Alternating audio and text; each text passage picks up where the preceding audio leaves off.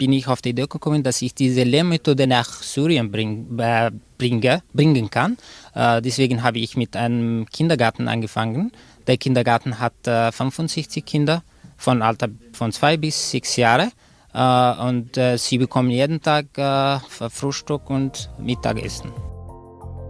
Das war die Stimme von Sahar al-Youssef und der Kindergarten, von dem er spricht, der ist 3000 Kilometer von seiner jetzigen Heimat entfernt. Was es mit al-Youssef auf sich hat, das erfahren Sie im Thema der Woche. Herzlich willkommen, liebe Hörerinnen und Hörer, zur Ausgabe Nummer 4 von Das Tacker. Mir ist wichtig, sehr geehrte Damen und Herren. Die Situation ist sehr, sehr ernst. Die Zahlen steigen immer sehr stark. Die von Zack Zack exklusiv veröffentlichten BMI-Chats haben zu ersten Konsequenzen geführt. Am Dienstag gab es eine im schönsten Juristendeutsch verfasste Pressemitteilung des obersten Gerichtshofes, die auf die von Zack Zack veröffentlichten Chats Bezug nimmt.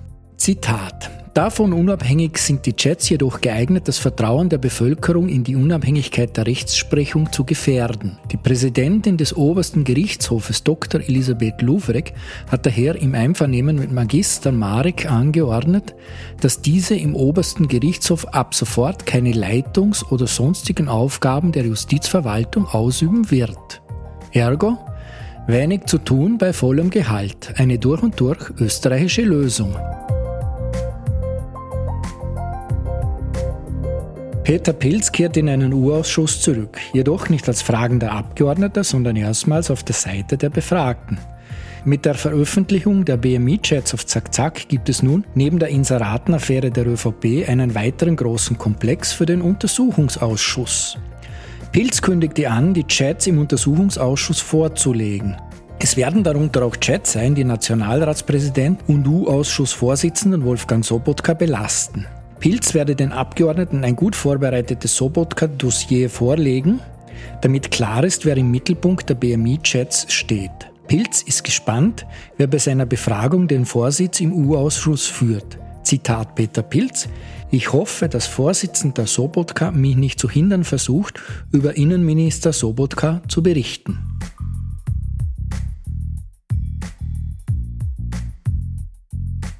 Im Tiergarten Schönbrunn ist letzten Sonntagnachmittag ein weibliches Giraffenjungtier zur Welt gekommen. Zur Freude mischte sich schnell aber auch große Sorge.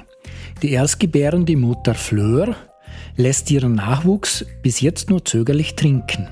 Bei unerfahrenen Müttern kommt es leider auch in der Wildbahn oft vor, dass sie mit der Aufzucht überfordert sind.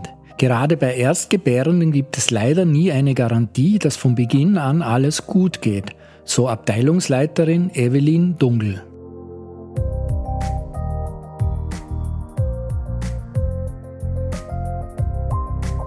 Nun noch eine interessante Meldung aus der Rubrik Firmenbuch. Ex-Kanzler Sebastian Kurz hat laut Berichten von Heute und Kronenzeitung eine Firma in Niederösterreich gegründet. Die SK Management GmbH soll dazu dienen, künftige wirtschaftliche Tätigkeiten des ehemaligen ÖVP-Chefs zu verwalten, etwa wenn Kurz selbst in Startups investiere oder bezahlte Vorträge halte. Kurz ist laut Firmenbuch Geschäftsführer und alleiniger Gesellschafter des im Bezirk Horn angesiedelten Unternehmens. Es sei ihm wichtig, Steuern aus allfälligen Beteiligungen in Österreich zu zahlen, zitieren, Heute und Krone stimmen aus dem Umfeld von Kurz. Nona nee, es geht ja schließlich um Anstand. Tratsch und Klatsch. Tratsch und Klatsch. Mit Benedikt Faust.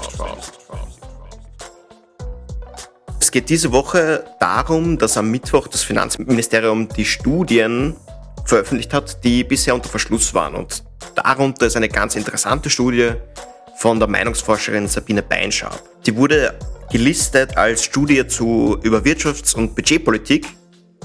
Und in Wahrheit geht es dann aber um ganz andere Sachen. Es wurde abgefragt, welche Politiker, was die für ein Tier wären. Und welche Automarken man den Parteien zuordnen würde. Und diese Studie äh, wurde mit 36.000 Euro eigentlich veranschlagt, hat aber im Endeffekt dann äh, nach mehreren Rechnungen 156.000 Euro Steuergeld gekostet.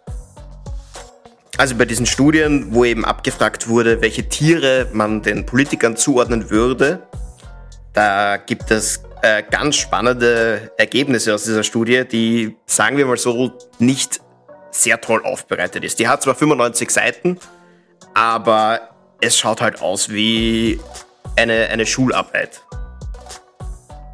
Zum Beispiel der Sebastian Kurz, der wird da als ein hinterfotziger Pfau beschrieben. Allerdings ist er der Einzige, dem wirklich auch positive Tiere, also positiv konnotierte Tiere zugeordnet werden. Also zum Beispiel ein Eichkatzel, ein süßes Eichkatzel eben. Der Christian Kern, damals Kanzler von der SPÖ, wird auch als Pfau beschrieben, aber als eitler Pfau. Die Grünen wären zum Beispiel ein VW-Bus voller Leute mit Rasterlocken, die drinnen sitzen und einen Joint rauchen. Diese Studien wurden eben am Mittwoch dann vom Finanzministerium auf die Homepage gestellt. Das sind 22 Dokumente insgesamt. Es gibt noch Studien, aber die findet selbst das Finanzministerium momentan nicht.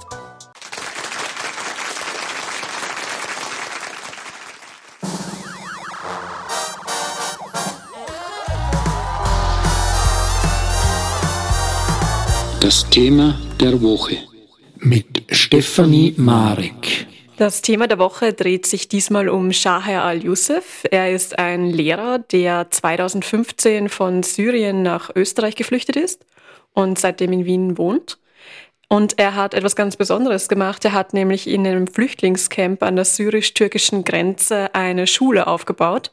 Und jetzt, wo er in Österreich ist, arbeitet er immer noch dort, aber über Videotelefonie.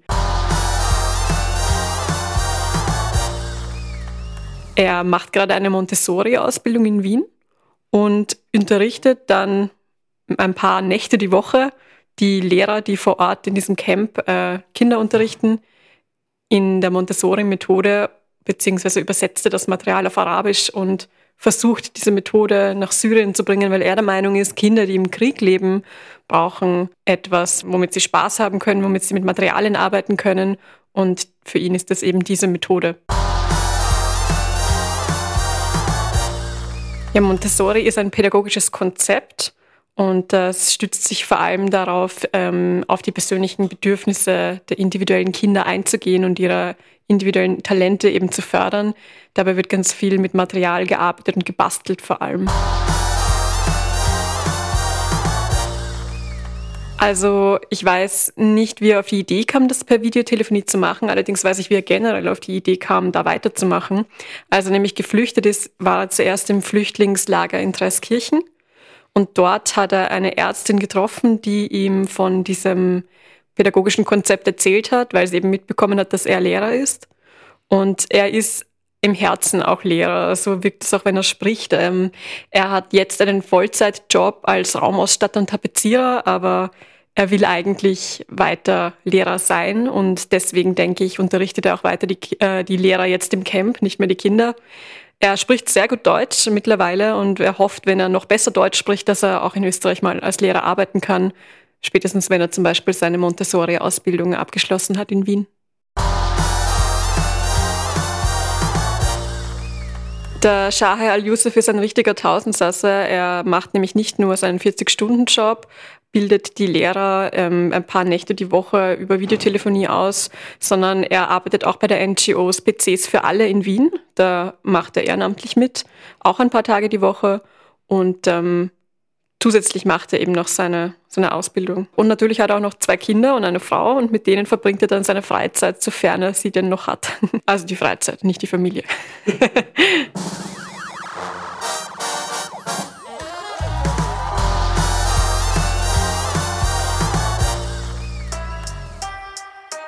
Das Herzl der Woche.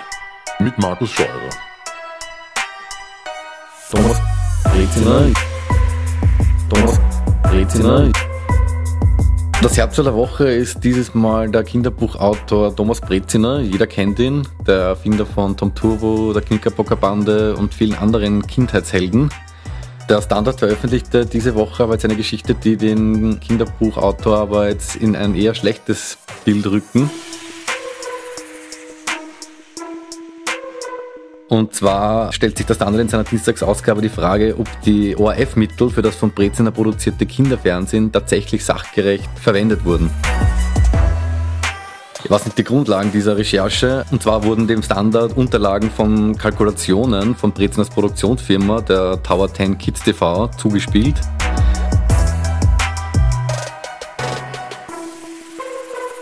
Auffällig in den Unterlagen der Breziner Firma sind Kosten, die unter dem Titel Schmalz vermerkt sind und weder Produktionskosten noch andere Fixkosten zuzuordnen sind.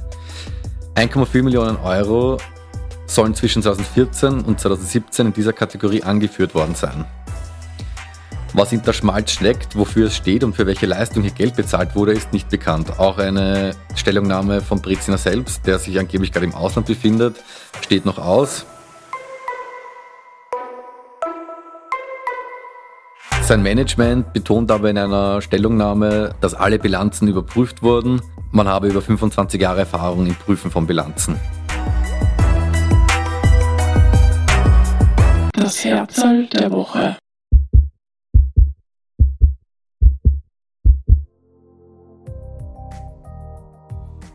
Zum Schluss noch ein Update in Sachen James Webb Teleskop. Es hat laut verschiedenen Pressemeldungen seine Parkposition 1,5 Millionen Kilometer von der Erde entfernt erreicht. Nun ja, parken darf man da wohl nicht allzu wörtlich nehmen, denn das Weltraumteleskop bewegt sich in seiner unter Anführungszeichen Parkposition mit 108.000 Stundenkilometern um die Sonne.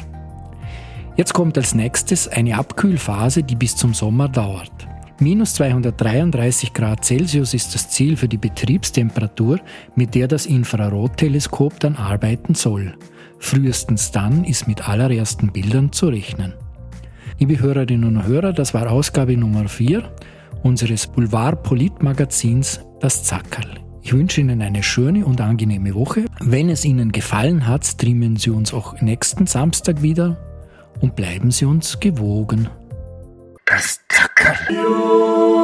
Mir ist wichtig, sehr geehrte Damen und Herren. Die Situation ist sehr ernst, die Zahlen steigen immer sehr stark.